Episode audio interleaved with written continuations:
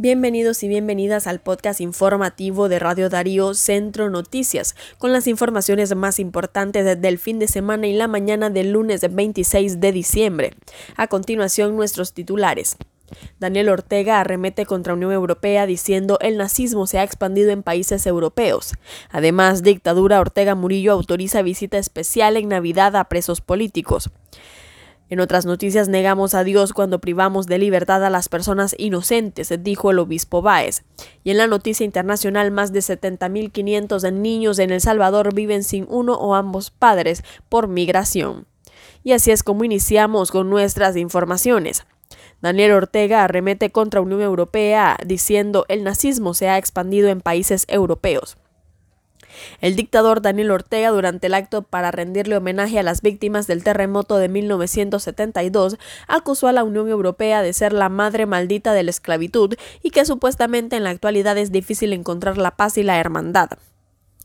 Europa es la madre maldita de la esclavitud.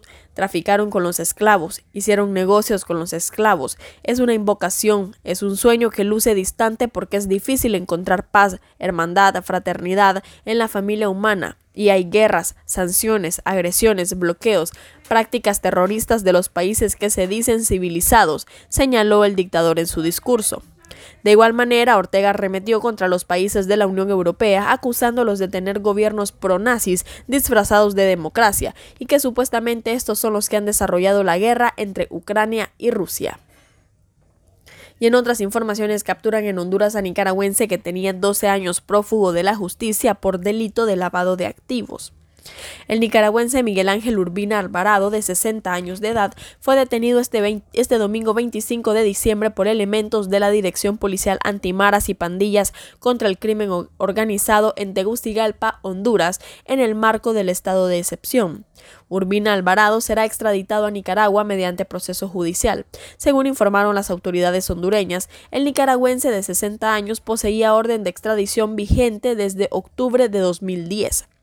Se conoce que Miguel Ángel Urbina Arbanado era dueño del autolote Diriangen y es acusado, junto a varios sujetos más, de lavar dinero para el narcotraficante Gerardo José Lazo Serrano, además de poseer extensas fincas en el departamento de Río San Juan y Chontales, un matadero en Estelí y varios inmuebles, incluyendo un hotel en Managua.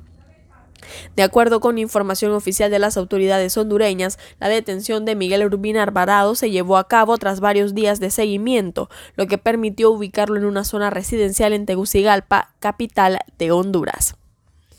Y en otras noticias, excarcelación de reos comunes en Nicaragua incrementa inseguridad ciudadana. El régimen de Ortega a través del Ministerio de Gobernación anunció la excarcelación de al menos 1.400 reos comunes de los diferentes sistemas penitenciarios de Nicaragua, de los cuales 1.245 son varones y 155 mujeres, lo que según la especialista en temas de violencia machista María Teresa Blandón, representa un incremento en la inseguridad ciudadana, siendo las mujeres y la niñez del país las principales víctimas están en una situación de recurrencia de la violencia y de la comisión del delito. Entonces esto incrementa la inseguridad ciudadana y en el caso de la violencia machista, pues la inseguridad de las mujeres y de la niñez, que son las principales víctimas en estos casos, dijo Blandón en declaraciones a Radio Darío. De acuerdo con Blandón, las cárceles en Nicaragua no son un lugar de aprendizaje ni de rehabilitación. Por el contrario, son lugares de violencia, de atropello, de abuso, de poder que se cometen en contra de los presos y de las presas comunes, lo que ocasiona que una gran parte de los reos beneficiados con el régimen de convivencia familiar vuelvan a delinquir en delitos como asesinatos, robos, femicidios y violaciones sexuales. Y en otras noticias, dictadura Ortega Murillo autoriza visita especial en Navidad a presos políticos.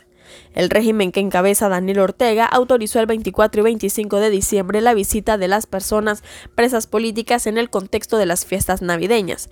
La Dirección de Auxilio Judicial de la Policía también dio a conocer mediante un comunicado que también las personas presas de conciencia recibirán visitas el 31 de diciembre de 2022.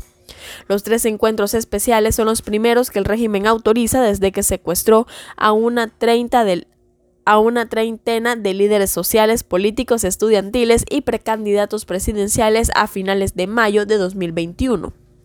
También diferentes organizaciones llevan a cabo campañas demandando la liberación de todos los presos políticos, asimismo el respeto de sus derechos humanos, mientras la dictadura sandinista ha hecho caso omiso a los llamados de la comunidad internacional y de organizaciones de derechos humanos para que dejen en libertad a las personas a presas políticas. En otras noticias, negamos a Dios cuando privamos de libertad a las personas inocentes, dijo el obispo Báez. El obispo auxiliar de Managua, Monseñor Silvio José Báez, dijo en su homilía de Navidad en la iglesia Santa Ágata en Miami que los fieles niegan a Dios cuando irrespetan la dignidad humana o bien se muestran crueles ante el dolor de quienes sufren. Desde que Dios se hizo hombre, todo lo humano se ha vuelto sagrado y divino. Cuando respetamos la dignidad humana, cuando somos duros con el dolor de quien sufre, cuando hacemos llorar y sufrir a los demás, insultamos y negamos a Dios, indicó el religioso. Monseñor Báez mencionó en su sermón que los secuestrados políticos ejecutados por el régimen sandinista es privar la libertad de personas inocentes. El clérigo dijo que es absurdo e inhumano la violencia de la guerra, el despotismo político y la indiferencia ante el dolor humano, la explotación de los más débiles y la crueldad que multiplica a las víctimas, puntualizó. Y en la noticia internacional, más de 70.500 niños en El Salvador viven sin uno o ambos padres por la migración. Desde dos de los seis años que tiene Mateo los ha vivido sin su padre, quien a inicios de 2021 decidió migrar desde El Salvador hacia Estados Unidos. Mateo es solo uno de los 70.569 menores de edad que viven en el país centroamericano sin uno o ambos padres, debido a la migración. Según datos revelados en la encuesta de hogares de propósitos múltiples de 2021, hecha por la Dirección General de Estadísticas y Censos en El Salvador, una institución disuelta recientemente por el Congreso salvadoreño. De los 70.569 niños que viven sin uno o ambos padres progenitores, el 66 viven sin su padre, el 21.8 sin su madre y el 11.4 sin ambos. Y de esta manera es como finalizamos con nuestro podcast informativo Centro Noticias de Radio Darío. Muchas gracias por escucharnos y recuerden seguirnos en nuestras redes sociales y en nuestra página web radiodarío893.com, al igual que en nuestro canal de Spotify. Muchas gracias por su fidelidad y recuerden que juntos derrotamos la censura.